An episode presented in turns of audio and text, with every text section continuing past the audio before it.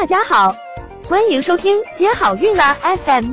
如果你正在准备孕育宝宝，却不知道怎么科学备孕，或者正和试管婴儿打交道，都可以来听听我们的好运大咖说。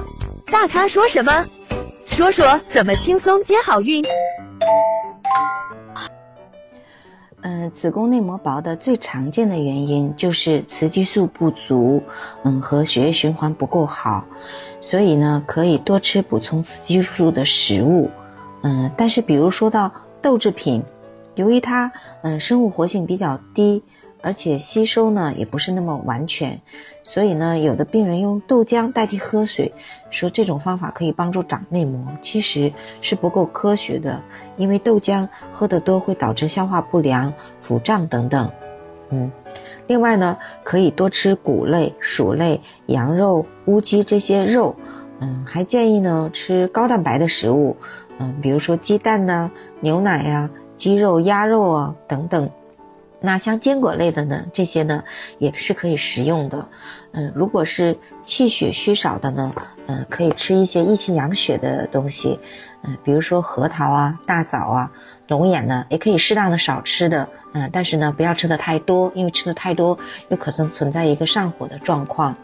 另外呢，呃，少吃那些肥厚油腻、不容易消化的食物。还有一些呢，嗯，比如说像螃蟹呀、鳖呀。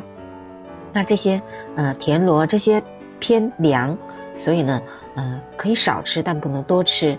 呃，蔬菜呢，大部分都可以吃，呃，但是不要每每某一种大量的吃，这样不好。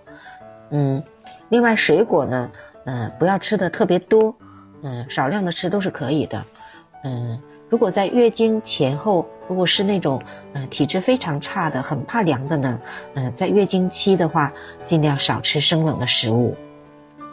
另外有一种传说，说是吃苹果，嗯，可以减内膜，是内膜杀手，嗯，这个呢是不可信的一种说法，因为百度上也会有一些文章来说这件事情，但是并没有一个科学的论证说吃苹果确实会让我们的内膜变薄。